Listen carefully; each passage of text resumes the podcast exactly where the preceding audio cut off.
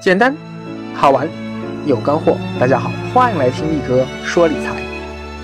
今天力哥想来和大家分享一篇文章，是由著名的财经媒体人吴晓波老师为力哥的新书《力哥说理财之玩转互联网金融》所写的推荐序言，名字叫做《这门金钱的学问叫轻重学》。以下是吴老师的正文。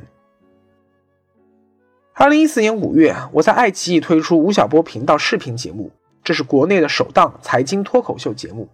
我试图将一切与最好玩的商业世界有关的内容带给焦虑的中产阶层和积极向上的年轻人。几乎在同一时间，拥有十年专业理财记者从业经验的邢力也和我进行了同样的尝试和突围。他单枪匹马地创办了国内首档娱乐理财脱口秀节目《力哥说理财》。靠着专业全面的理财功底、扎实深厚的文字基础和丰富并且自带喜感的语言表现力，在两年多时间里，使得这一档脱口秀节目和对应的理财文章获得了数千万的点击量。二零一六年的春天，邢力来杭州做客，欣然同意由蓝狮子策划出版《力哥说理财》系列丛书，又经数月整理，方才成稿，用通俗幽默的语言。把艰深难懂的理财知识分享给年轻人，由此理想者众，亲身实践者寡，而行列作品能够受到年轻人的喜爱，实属不易。读来也让我本人收益颇丰。在古代，人类对经济行为的最初理解是劳动，资本的概念在各国古代都很淡薄，无论是在儒家文化、伊斯兰文化还是基督教文化中，放贷者。都是很丑陋的角色，种地赚钱，卖货赚钱，哪怕打了胜仗赚的钱都是正当的，唯独钱生钱是丑恶的。而中国人在理解财富的意义方面是早会的，在近代中国，理财曾经离我们很近。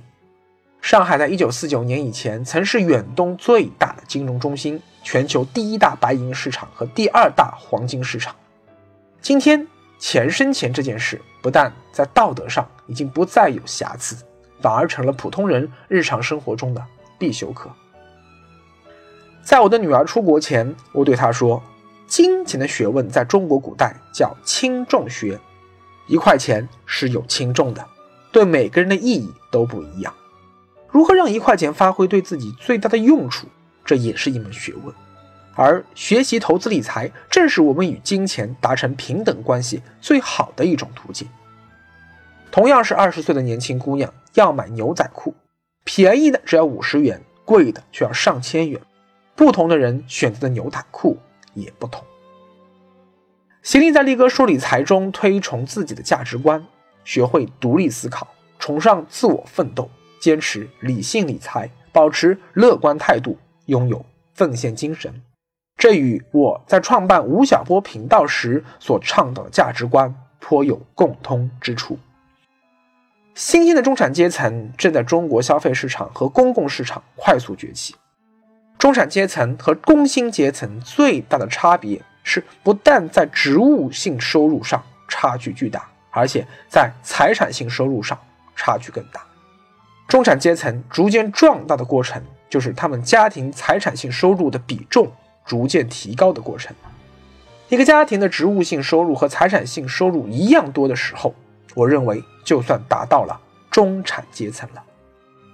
而当你的财产性收入远高于职务性收入，比如说一年赚一百万，其中八十万是靠投资理财赚到的，这时你就会反问自己：我明年还要不要去上班呢？